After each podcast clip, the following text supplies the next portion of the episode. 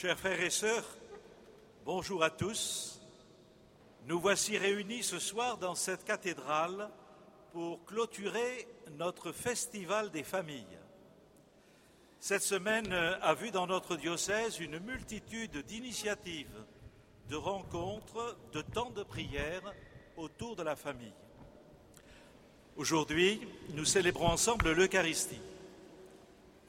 Je vous salue tous, en particulier les couples, les enfants, les jeunes, les grands-parents, mais aussi, je n'oublie pas, les célibataires, car tous, nous avons une famille. Nous rendrons grâce au Seigneur pendant cette messe pour nos familles, pour tout ce que nous avons reçu et tout ce que nous recevons aujourd'hui par nos familles. Que serions-nous sans notre famille. Mais nous confierons aussi au Seigneur toutes nos familles, nous prierons les uns pour les autres, nous prierons également pour toutes les familles, tout particulièrement pour celles qui rencontrent des difficultés, des divisions, pour celles qui ont des choses lourdes à porter. N'oublions pas que le Seigneur nous dit, Venez à moi, vous tous qui peinez sous le poids du fardeau, et moi, je vous donnerai le repos. Vous trouverez le repos pour vos âmes.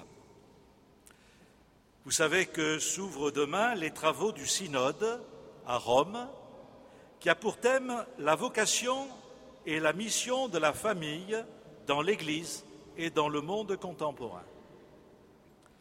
Nous prierons ce soir pour tous les membres du synode pour leur travail, pour le pape François qui le préside. Que l'Esprit Saint les éclaire pour qu'ils puissent adresser à toutes les familles un message évangélique de soutien, d'espérance et de miséricorde. Nous nous sentons en profonde communion avec eux.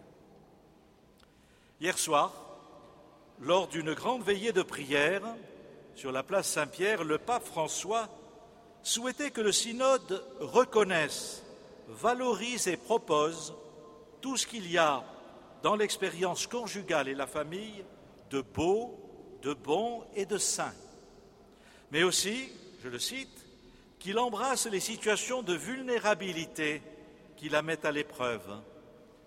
Parmi ces situations de, vulnérabilité, le pape a cité la pauvreté, la guerre, dans un certain nombre de pays, la maladie, le deuil, les relations blessées et défaites, d'où surgissent malaise, ressentiment et rupture.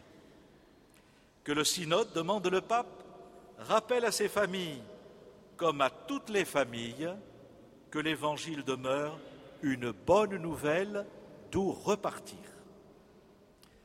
Nous porterons ces intentions du pape et du synode ce soir dans notre prière.